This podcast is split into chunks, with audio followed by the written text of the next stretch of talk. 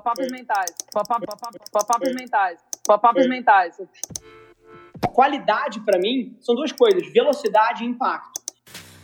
O que não é one way door? Amigo, galera, quem não faz, toma. Pop-ups mentais. Eu abro pop-ups mentais o tempo inteiro. É, eu tive chance... é demais. Essa eu roubei. Roubei. Olá e seja bem-vindo a mais um episódio do CMO Playbook. Eu sou seu host, Rafa Velar, CEO e fundador da agência, e toda semana eu entrevisto executivos de marketing das principais empresas do país, criando uma oportunidade única para você conhecer mais sobre como são construídas as maiores marcas do Brasil e do mundo. Antes da gente começar, queria te fazer um convite para você tirar um print da sua tela, posta no stories do Instagram me marcando em avelarrafa com dois L's, deixa eu saber que você está ouvindo, eu respondo todas as mensagens pessoalmente. E ao final desse episódio, se você entender que o conteúdo te ajudou de alguma forma, deixa um review pra gente lá, marca com cinco estrelas, isso ia significar um mundo para mim. Esse é o episódio de hoje. Fala pessoal, sejam bem-vindos a mais um CMO Playbook. Hoje a gente tem o prazer de receber aqui a Fernanda Romano, que é CMO da Alpargatas, mais conhecida como FEFA. Então, primeiro de tudo, queria te agradecer por ter aceito o convite. E para os 10% da audiência, lembrando aqui que 90% da nossa audiência são executivos, pessoas que muito provavelmente têm contexto em você, têm contexto na tua carreira, que é uma carreira brilhante. E mas para os 10% de pessoas que não te conhecem, eu queria que você começasse se apresentando um pouquinho, contando a versão de dois, três minutos da tua história, o teu gibi 001 de fato. Adorei a referência do gibi 001. Primeiro, Rafa, super obrigada pelo convite, é um prazer. É sempre gostoso bater papo, porque você se obriga a colocar as coisas em perspectiva, né? É verdade. É, é, sempre gostoso. Toda vez que você conversa com alguém, você vai, eu pelo menos, vai passando um filminho na minha cabeça e eu vou concluindo coisas. Então, obrigado. Nada, prazer. E digo mais, hoje em dia eu acho que é a principal forma que eu aprendo em trocas como essas, apesar de gostar, por exemplo, de biografias e eu leio história, leio algumas coisas, mas leitura não é uma das formas principais que eu aprendo hoje em dia, então estou super na mesma página que você. Obrigado mais é. uma vez por ter aceito o convite. Não, eu que agradeço mesmo. E já peço desculpa aí para todo mundo que está ouvindo, que vai ter um pouquinho de barulho no fundo, porque tem uma doguinha um pouco atacada aqui. Qual o nome dela? Shira. Então, essa CMO Playbook Fit Shira. Exatamente, Fit Shira.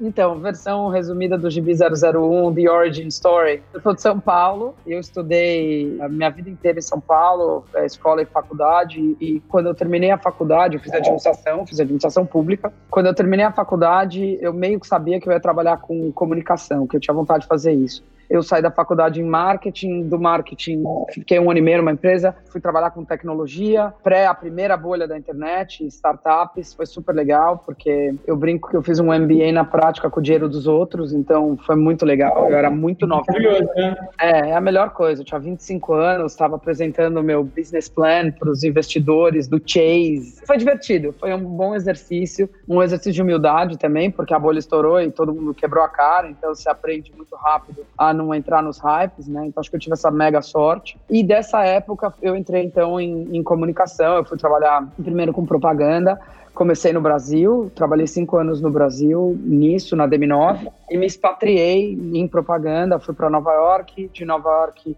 eu fui para Europa, voltei para Nova York e no total eu fiquei 13 anos fora. Na última perna, eu já estava na minha terceira encarnação profissional, porque eu já tinha saído da propaganda e do trabalhar com design e, e, transformação organizacional, então já era uma coisa um pouquinho, quase como se um ciclo que vai voltando de onde você começou, né? E nessa última encarnação foi onde eu comecei a sentir que eu queria, apesar de eu estar feliz com o que eu estava trabalhando, eu tinha minha própria empresa, eu empreendi, eu tinha uma empresa de design e de inovação, foi meu último trabalho antes da Alpargatas, era Malagueta, apesar de eu estar super feliz, eu sentia que me faltava um pouco de oportunidade de impactar maior, né, de alcançar mais gente, mais negócios, né, deixar mais marca. E aí eu recebi o convite para ir para Alpargatas, eu estava morando em Nova York. O Roberto Funari estava assumindo como CEO. Ele era conselheiro da Malagueta, então ele sabia exatamente qual era o meu conflito daquele momento. A minha angústia, né, de realização profissional e ele me convidou para me juntar a ele nessa transformação da Alpargatas. E eu topei. Voltei para o Brasil depois de 13 anos fora. Comecei lá no começo do ano passado, né? Minha data oficial é fevereiro, mas óbvio que eu já estava trabalhando em janeiro. e tô lá e está sendo super legal. Então hoje a gente tem quatro marcas no mercado do pé, Osklen, Mizuno e Havaianas, né? O maior negócio da empresa é Havaianas. E eu sou responsável pelo marketing da empresa. Ó, oh, fiz em menos de dois minutos. Record breaker. Então, mas assim, brincadeiras à parte, a sua história eu acho que é curioso porque ela fala muito com uma coisa que talvez não fosse tão comum há 20 anos atrás, mas eu acho que cada vez mais vai ser para frente, que são carreiras um pouco mais líquidas, né? Então, é. se você para para olhar, você estava no mercado de startup, você foi trabalhar com comunicação em propaganda no Brasil, você foi trabalhar em propaganda lá fora, você empreendeu, você voltou para uma grande companhia. Então, nossa, eu acho que assim, a tua história é uma história que é rara em 2020, mas eu acho que para frente vai ser cada vez mais comum. E acho que na narrativa dela, para quem é bom de ler umas entrelinhas, consegue enxergar várias âncoras aqui. E a primeira que eu queria puxar é a sua volta para o Brasil. Porque, assim, cara, 13 anos fora, o Brasil é para amadores. A gente estava brincando aqui antes do, não, não é. antes do programa começar. O Brasil não é para amadores primeiras percepções depois de passar 13 anos expatriada nessa volta pro Brasil. E aí, cara. Oi, pessoal, eu sou o Conrado, sou o CTO da Avelar. Vim aqui interromper rapidinho essa programação para te fazer um convite para ouvir o podcast chamado Voice Playbook, que é parte integrante do CMO Playbook, sobre tecnologias de voz, IoT e assistentes digitais. Lá você vai conhecer mais sobre a interface que já está no nosso DNA e que está revolucionando a forma como marcas e consumidores interagem. O Voice Playbook já está disponível nas maiores plataformas de podcast por aí primeiras percepções depois de passar 13 anos expatriada nessa volta para o Brasil. E aí, cara, a gente pode tangibilizar tudo: percepção de mercado, percepção de negócio, de gente, gestão. Cara, desde relacionamento com agência, eu acho que tem, aqui dentro disso tem um mundo de coisas para a gente explorar. Queria o teu top 3 aí. Nossa, difícil, hein, escolher top 3 aqui, mas Vamos é, um. mundo. Dá para fazer um episódio primeiro... só sobre isso, né? Mas é isso que você falou, eu acho que a volta para o Brasil, ela impacta todos os âmbitos da minha vida, né? Ela impacta a minha vida pessoal, porque eu me expatriei, mas quando eu empreendi, a empresa tinha escritório nos Estados Unidos e aqui, então eu vinha com frequência, mas é óbvio que o meu convívio com a família e os amigos estando fora era diferente, então voltar para o Brasil impacta esse âmbito. E aí tem duas voltas, né? Porque tem uma volta para o Brasil profissional genérica e tem uma volta para o Brasil que quando eu saí eu estava numa agência e hoje eu voltei eu sou a contratante de agências, né? Só aqui tem algumas boas histórias. Eu vou falar mais do profissional Acho que ninguém está interessado no meu sobrinho de três anos, mas ele é a coisa mais gostosa do mundo. É, eu garanto. É, eu acho, Eduardo, Dudu, coisa mais gostosa do mundo. Eu acho que é muito louco, né? Eu saí do Brasil e tinha várias coisas que me incomodavam na relação profissional entre as pessoas. Tanto que na DM9 tinha uma galera que brincava comigo que eu tinha o um gringo na barriga e que toda vez que os americanos vinham visitar, eles falavam, Fefa, vai lá você que você se entende com eles, você que gosta desses gringos, você que gosta de falar inglês, fica você com eles. Porque tinha muita coisa da informalidade do trabalho no Brasil que me incomodava muito, né? E não são todos os gringos que são iguais, né? Todo mundo entender que Trabalhar com americano é uma coisa, trabalhar com inglês é outra coisa, trabalhar com alemão é uma terceira coisa, trabalhar com chinês, um mundo completamente diferente. Só faltaram os aliens aí. Mas eu voltei 13 anos depois e eu, essa coisa do excesso de informalidade, da personificação de algumas coisas, no limite um pouco de drama. Eu vou te falar que não evoluímos tanto quanto eu gostaria, né? Eu acho que a gente ainda culturalmente tem muita coisa para melhorar no nosso jeito de trabalhar e nas regras no ambiente de trabalho que eu acho que faria fariam a gente ser mais eficiente, nos equipariam melhor para um contexto como que a gente está vivendo agora, do zero a 100 na intimidade em um Covid, né? Porque você foi de ter colegas de trabalho a estar dentro da sala, da casa do seu colega de trabalho, ver o cônjuge passando atrás de roupão, as crianças invadindo, o cachorro que não cala a boca, né? Então, eu acho que se a gente tivesse alguns ferramentais que eu acho que o americano é muito bom, né, de tratar o trabalho de uma forma prática, e o inglês é muito bom de criar determinados espaços, né, separados. Talvez a gente tivesse, alguns brasileiros estivessem sofrendo menos. Eu estou generalizando e acho feio, mas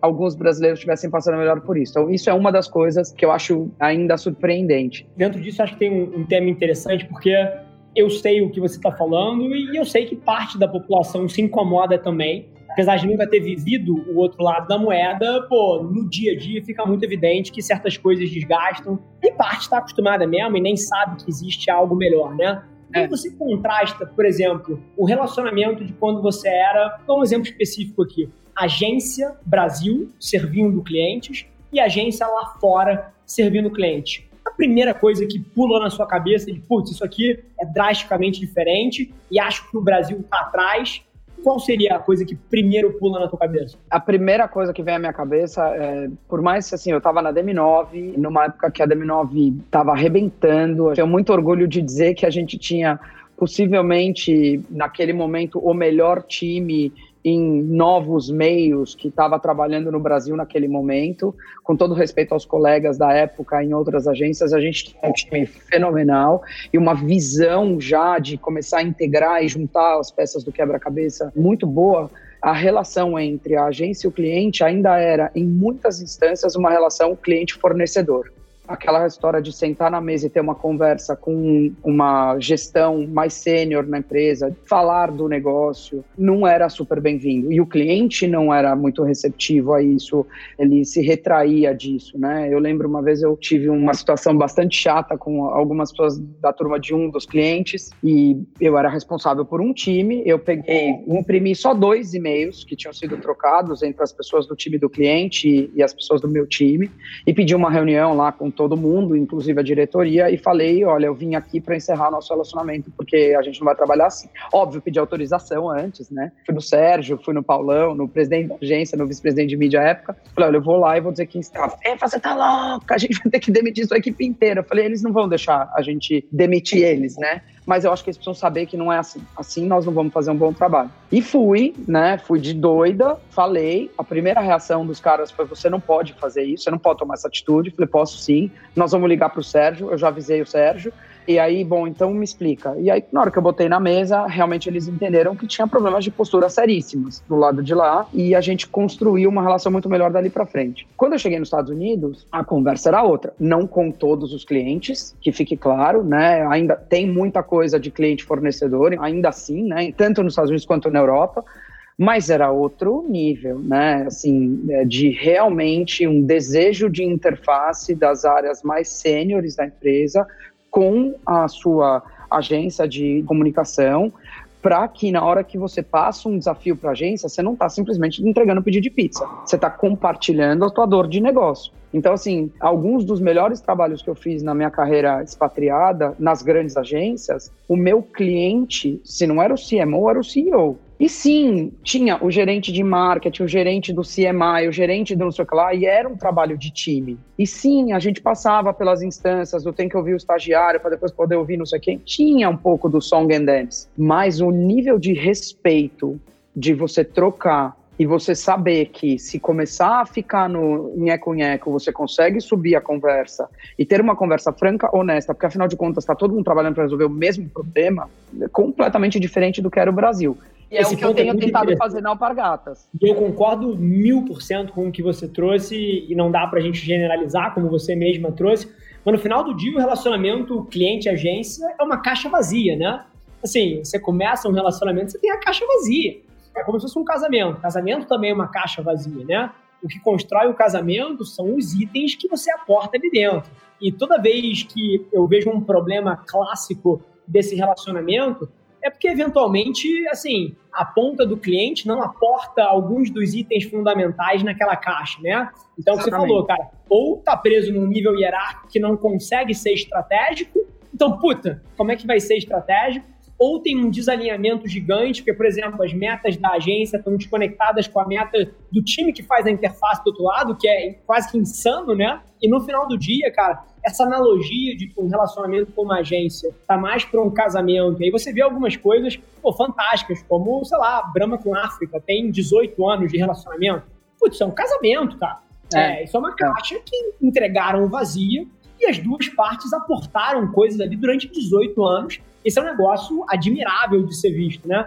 Então, pô, essa tua provocação eu acho que é genial e acho que fica uma baita reflexão para todo mundo que está aqui, porque essa caixa ela precisa ser enchida, né? É, e é uma via de duas mãos, né? Eu tenho muitas conversas muito boas com o nosso time Alpargatas. Aliás, anteontem mesmo estava tendo essa conversa. Ah, Fefa, a gente briefou isso daqui. E como eles estavam só me mostrando uma parte, eu falei, desculpa, isso aqui não é briefing. Isso aqui é a lista de compra do supermercado. Qual é o online brief que vocês querem? O que, que vocês pediram? Porque isso daqui não vai ser bem respondido.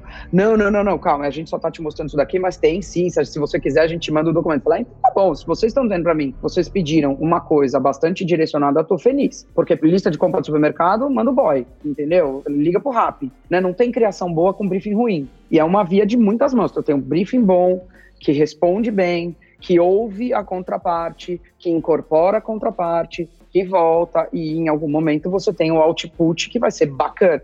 Vai ser muito bacana. E acho que a tua analogia do casamento é ótima. Só sai se for uma troca. E casamento é troca. Não existe casamento sem paciência, sem troca, sem de vez em quando dormir de bunda. Vai dormir de bunda, porque, meu, o cara largou a toalha molhada em cima da cama, ou esqueci de comprar não sei o quê, a gente combinou e você chegou atrasado. Acontece. E aí vai dormir de bunda e no dia seguinte você fala, olha, não gostei, eu não sou casada, você é casado, né? O único jeito de resolver eu dormir de bunda é no dia seguinte conversar e falar, não gostei, não gostei disso. Se não, é o começo do fim. Se você não puder ser franco, é o começo do fim. Mas eu acho que teve um momento no mercado brasileiro, e esse momento ainda perdura, acho que em algumas instâncias, com algumas pessoas e algumas empresas que se comportam assim, de ficar o tempo inteiro uma relação sob ameaça o tempo inteiro sob pressão. E eu acho que isso não é saudável. E quando você está o tempo inteiro sob ameaça, você já não confia mais no parceiro, o parceiro já não confia mais em você, você está o tempo inteiro esperando alguma coisa dar errado. Essa história não tem final feliz. E não tem próxima temporada, entendeu? Então, precisa também saber de vez em quando botar a bola no chão e ter uma conversa honesta. Perfeito. E, Fefa, tem um ponto interessante também de ter passado tanto tempo lá fora. O panorama de mídia brasileiro, ele é muito único, né? Então, assim, a gente tem bom, um modelo aqui que é muito diferente, eventualmente. Acho que você passou por Londres, Estados Unidos, você viveu algumas coisas que não foi só. E quando você fala, ah, fui expatriado, etc., o pessoal já bloqueia, ah, foi para os Estados Unidos, né? Ainda mais com uma marca como Alpargatas e mercado de publicidade americano muito forte, mas você passou por outros lugares. Que tipo de contraste você traça também e da sua visão da interseção entre, putz, cara, agência criativa, agência de mídia, cliente? Você acha que o Brasil está na frente, está atrás? Quais são algumas dessas suas leituras tendo voltado para o Brasil recentemente?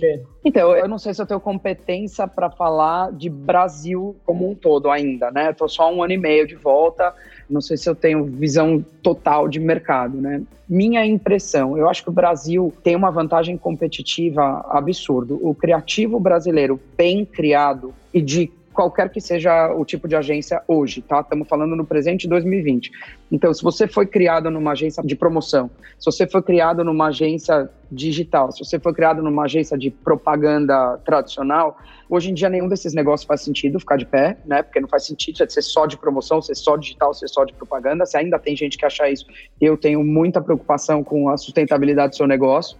Mas se você foi criado numa empresa dessa e você foi bem criado, né? Você estava cercado de profissionais de mídia bons, profissionais de planejamento bons, profissionais de criação bons, profissionais de criação bons conceitualmente e de craft, porque também tem isso, né? Você tem ainda hoje agências e empresas e coletivos de criativos que têm um craft fenomenal, mas não sabem conceituar. Se tiver uma arma apontada na cabeça, não consegue ter uma ideia. Então, o Brasil tem uma vantagem competitiva porque, como tinha essa pluralidade de profissional dentro da agência, você já foi criado para esse mundo onde não tem começo, não tem fim na tua mensagem. Olha, nós vamos fazer a produção das imagens do vestuário da coleção nova para o site. Tá bom, então aproveita, já faz elas com os influencers, porque além de tudo eles vão postar, porque isso vira mídia, porque pode fazer um videozinho, porque eu vou usar não sei aonde, que eu vou fazer no lá, que eu também quero usar no e-mail marketing, pode parar no ponto de venda e originou no job do catálogo do site, entendeu? E pode inclusive parar em outros países, né? Agora, se você não pensar assim, tanto na origem do desenho da tua produção. O Brasil tem a capacidade de ter produtores executivos fenomenais, né? Se você não pensar assim na origem, você não executa. Eu lembro, por exemplo, minha primeira grande campanha nos Estados Unidos foi em 2006. Eu trabalhava na Lowe e a gente ganhou. A Lowe tinha, agora Mullen Lowe, acho que eles ainda têm bastante coisa de Unilever. À época tinha muita coisa de Unilever e uma das pontas globais era a Rexona. E como que funcionava? A Unilever brifava, tinha um diretor de criação global, ele brifava três, quatro agências da rede, brifava o escritório de Londres, o de Nova York, o da Argentina, etc. E todo mundo apresenta, os criativos apresentavam, ele escolhia quem ia ganhar aquele job e a agência que ganhasse aquele job não só produzia a sua ideia, como ganhava uma verba específica, ganhava uma grana de FII. E a gente ganhou Rexona naquele ano. Fazia quatro anos que Nova York não ganhava nada, no Londres sempre ganhava, foi super legal. A dupla que trabalhou comigo nesse projeto, eu já era diretora de criação, a dupla que trabalhou comigo era uma dupla, dois meninos brasileiros que eu levei comigo, né? Estavam no meu time, todo mundo criado nesse universo. Um dos meninos tinha trabalhado comigo na DM9, eu levei ele da DM9, o outro tinha sido meu aluno na Miami School. Então, o que, que a gente fez? A gente pegou o briefing, que na cabeça daquela turma de criação da Lowe, em 2006, daquele cliente era um briefing para fazer um filme de 60 segundos, que ia ter um edit de 30 segundos, dois edits de 15 e toca, cada mercado faz o deployment como quiser. A gente apresentou um conceito que tinha um filme de 60 segundos, três outros filmes de 20 segundos, não tinham nada a ver com o filme de 60 segundos. Era um filme que era a interação entre um ser humano e um robô.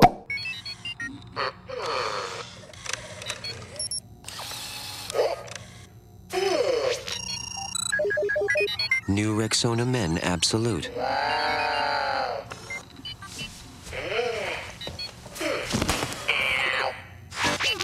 Future Ready Protection. Então tinha uma campanha online dos robôs fazendo o audition para estrelar na campanha de Rexona Global. Tinha um site que tinha três games para você derrotar os robôs. Tinha o site global de produto e todos os elementos de ponto de venda. A gente apresentou isso. Não tinha nem competição para aquilo. Só que o que aconteceu? Os caras chegaram pra gente com 15% menos de dinheiro do que eles tinham tido no ano anterior. Ainda assim, era uma grana. Eu olhei e falei, não tem problema nenhum. Sentei com a producer da Lowe, em Nova York, falei, olha, Jill, esse é o job, essa é a grana. E ela virou e falou assim, tá, esse filme aqui com esse dinheiro dá pra fazer. Eu falei, não, não, não, não, não. É pra fazer tudo. Você enlouqueceu. Não, quem enlouqueceu é você.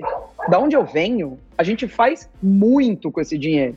Então é o seguinte, vamos atrás. Aí eu e os meninos, né, bem modelo agência brasileira, a gente foi atrás, liga para os amigos, arruma um amigo para fazer o game, outro para fazer o site, outro então a gente produziu com empresa na Suécia, empresa no Brasil, fizemos e fizemos caber no dinheiro. Eu lembro que a única coisa que eu tive que pedir a mais, eu tive que pedir no nosso pacote o filme mais longo, de 60 segundos. A gente não tinha conseguido colocar a finalização, porque a gente falou que ele não precisava ter 60 segundos. Que ele podia fácil ser um filme de 45 segundos e não precisava ter 60.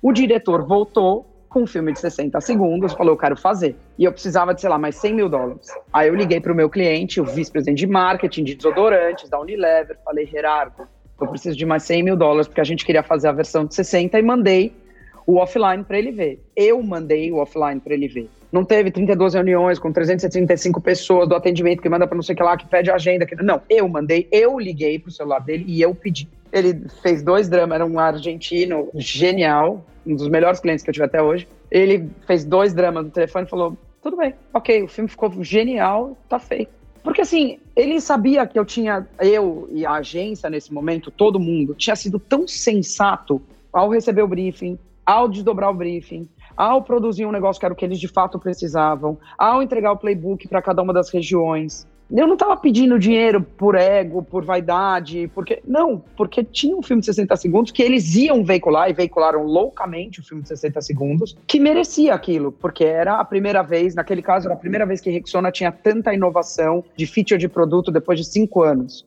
Então fazia um tempão que era só a campanha do ano, mas não tinha nada de novo. Agora tinha não sei quantas micropartículas e não sei o que do sistema do Rolon que não entope. Então fazia sentido. Para mim é um pouco isso, entendeu? Essa diferença de essa relação que a gente tinha lá e a conversa que a gente tinha lá, e você aprende isso do Brasil. E para mim isso é uma vantagem competitiva do Brasil. Aí você me perguntou, onde está atrás? O Brasil continua não entendendo que essa é a vantagem competitiva. Enquanto o Brasil não entender, o mercado de propaganda brasileiro não entender que essa é vantagem competitiva, não é o modelo de mídia, não é você ser o agency of record, alguma coisa, eu acho que é onde vai continuar brigando errado. Perfeito, Feva. E é super interessante isso quando eu paro para pensar no que eu acredito E aí você falou, porra, da produção de uma baita campanha, de um rollout de uma coisa grande. Quando a gente conversa, por exemplo, atualmente a gente, dentro do grupo aqui, a gente não tem um set de production ainda, né? Isso está para 2021. A gente vai comprar um espaço grande aqui em São Paulo, para entrada de caminhão, a porra toda.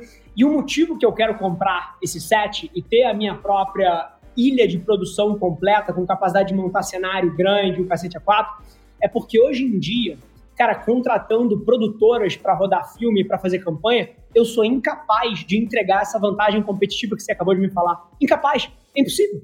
Eu quero fazer um filme, o filme custa 400 mil reais.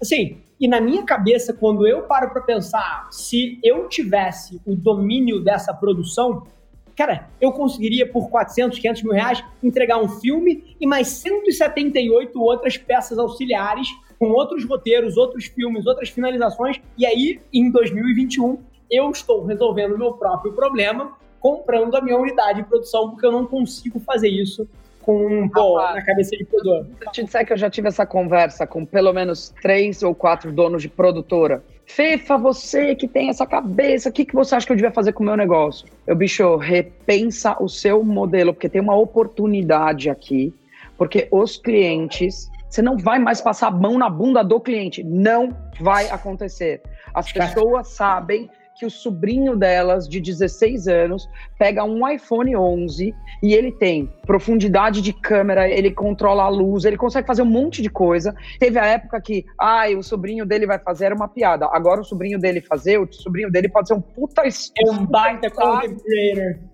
no YouTube e no TikTok. Quer saber, entre ele e o seu diretor caretão aí, que precisa de 32 assistentes para poder abrir a câmera para fazer em estúdio, eu prefiro trabalhar com meu sobrinho, entendeu?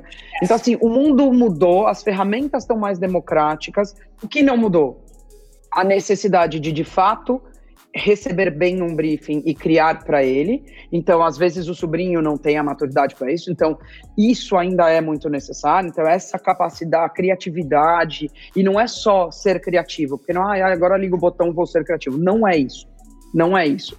É realmente receber o desafio e falar, putz, eu vou ligar todas as minhas sinapses, né, de tudo que eu vivi na minha vida até agora e é daí que vem a ideia, né? Então tem um meme ótimo de internet dos designers que fala: ah, você tá me pedindo para eu fazer isso, para fazer esse job aqui, você tá me pedindo 20 mil. Teve outro aqui que me pediu mil. Por que, você tá me pedindo 20 mil? Ah, porque eu não tô te cobrando a escola que eu estudei, eu não tô te cobrando a faculdade que eu fui, eu não tô te cobrando as 25 visitas ao Louvre que eu fiz no meu bolso, todos os livros que eu comprei que tem na minha casa. Não, não tô te cobrando essa parte. Então só custa 20 mil, valeu, obrigada, tchau. Então não é isso. Não é desvalorizar craft, ou é. formação técnica ou nada disso.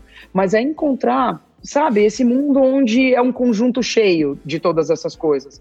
Sim. E a, às vezes o Brasil ainda tem um pouco de uma visão das empresas, seja a produtora, seja a agência, seja o veículo, de ficar um pouco num conjunto vazio. Eu protejo aqui o meu território e dane-se o resto. E isso não é produtivo. Perfeito. E, e tem uma oportunidade, é o que você falou, assim, de maneira nenhuma, e você já deixou isso claro, é desvalorizar o craft, é desvalorizar pô, a arte que tem ali, né? Pô, a comunicação é criatividade, é serviço do negócio e tem um componente de arte ali. Mas no final do dia, eu acho que tem uma oportunidade para a gente redefinir o que, que é qualidade sem ser por uma ótica subjetiva.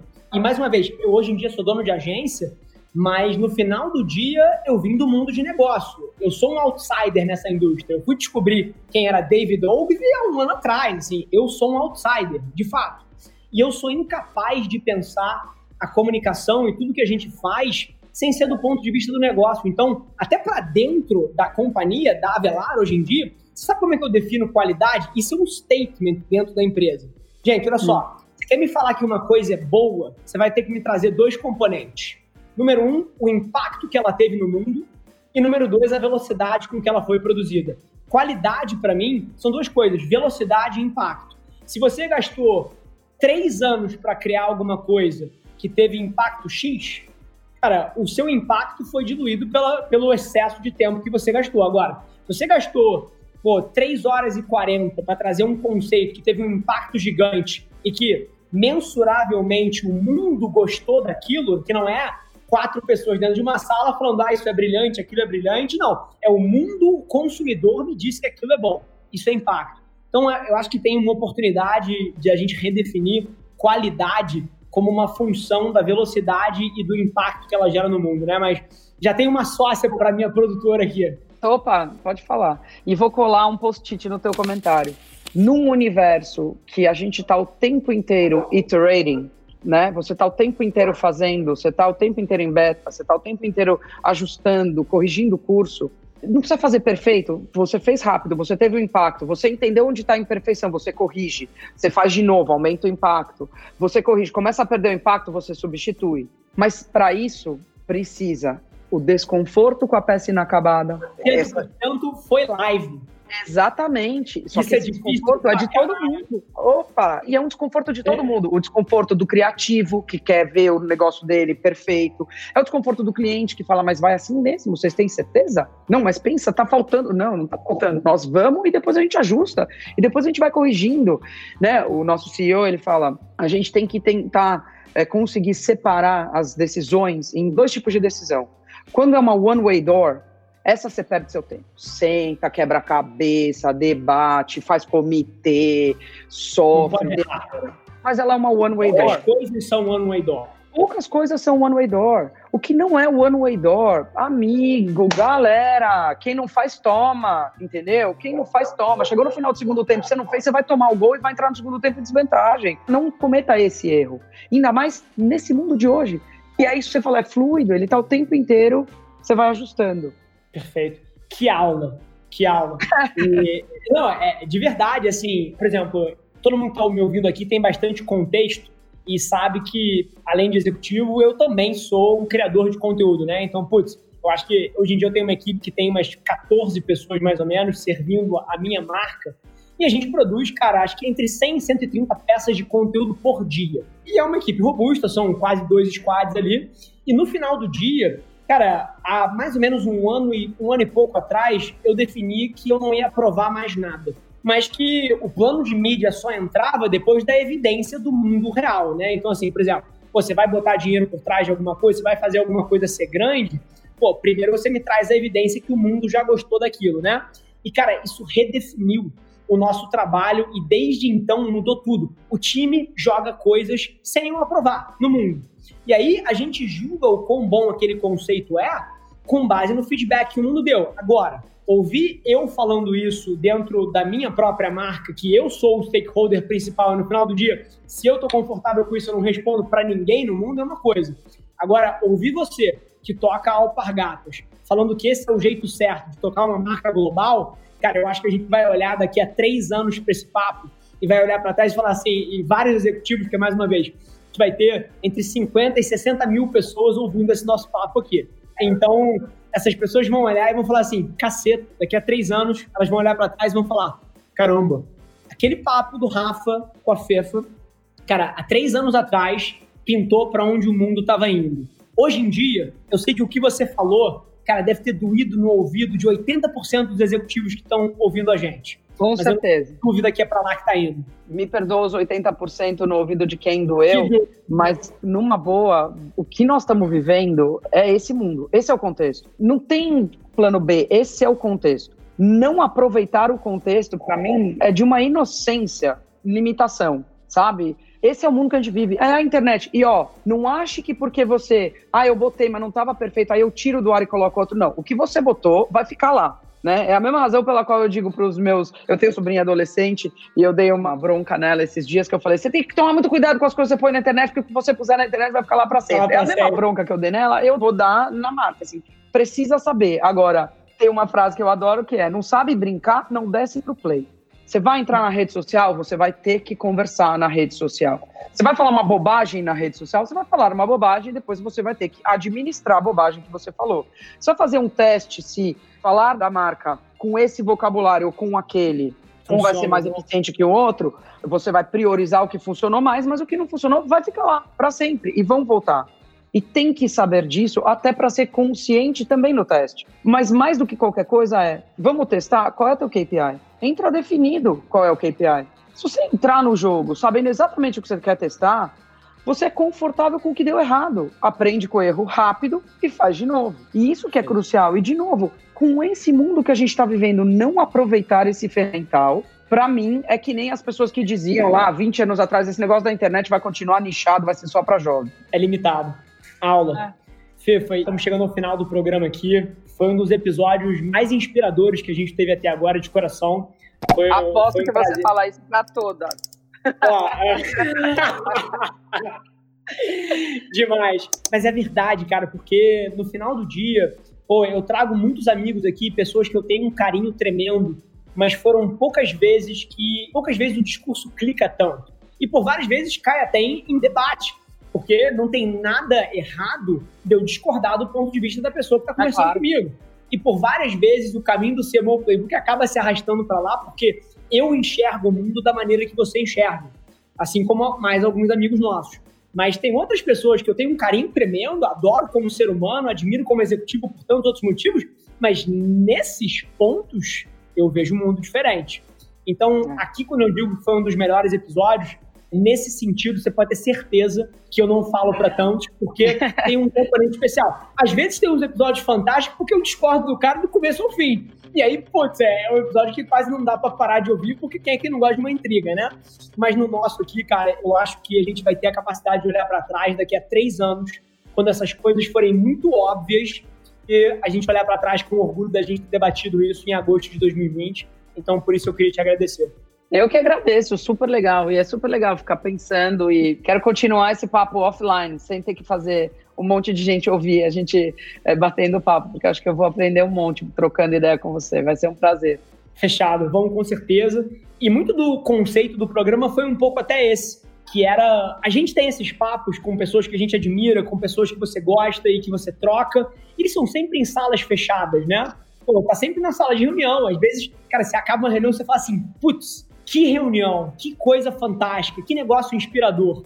E muito do programa, quando a gente começou, foi para trazer essas conversas à tona. Então, queria te agradecer de coração por ter aceitado participar. Eu acho que a gente cumpriu. Se esse programa fosse uma empresa e ele tivesse uma visão muito clara, a gente teria cumprido ela de cabo a rabo. Então, queria te agradecer de coração por ter participado com a gente. Ah, eu que agradeço. Obrigada, obrigada por me ouvir, obrigada por me falar coisas, me fazer pensar e obrigada a todo mundo que escutou. Um prazer. Vamos fazer de novo depois. E até dentro disso, eu acho que o papo também pode continuar, não só entre a gente, óbvio, mas também com o pessoal. Se as pessoas que estão ouvindo a gente quiserem ganhar um pouco mais de contexto em você como executiva, quiserem acompanhar um pouco mais a sua palavra, qual é o lugar que você está mais presente? Imagino que seja LinkedIn, Instagram, como é que funciona para você? Se alguém quiser te seguir e acompanhar um pouquinho mais, aonde é? Você sabe que eu tô devendo um pouco isso. Mas o LinkedIn, com certeza, eu tenho compartilhado bastante coisa lá. Mas eu amo escrever, Rafa. Aliás, era o que eu queria fazer Onde tá isso? Recentemente não tá dando muito tempo, né? Mas para tentar ouvir como eu falo, acho que entre o, o LinkedIn e o Twitter, um pouquinho. E eu prometo, aliás, vou usar esse compromisso público como um jeito de eu ser obrigada a voltar a escrever, porque acho que vai me fazer bem. Eu adoro escrever, adoro, adoro, adoro, adoro.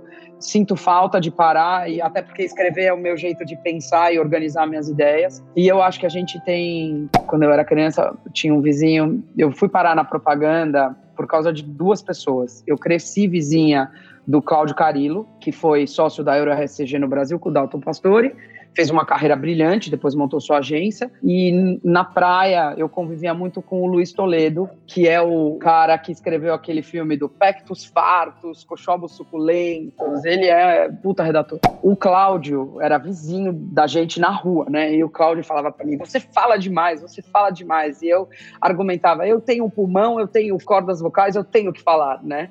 E eu acho que eu, eu, eu, eu escrevo direitinho. Eu acho que a gente tem que compartilhar ideias, eu acho que a gente tem que botar no mundo, né? Eu acho que a gente tem que tentar dar às pessoas mais insumo para formar suas ideias, porque a gente eu tive um chefe, você vê que eu sou bem das anedotas, né? Eu volto, eu lembro de alguém que me disse alguma coisa. Então, desculpa, galera, mas eu abro pop-ups mentais o tempo inteiro é um horror.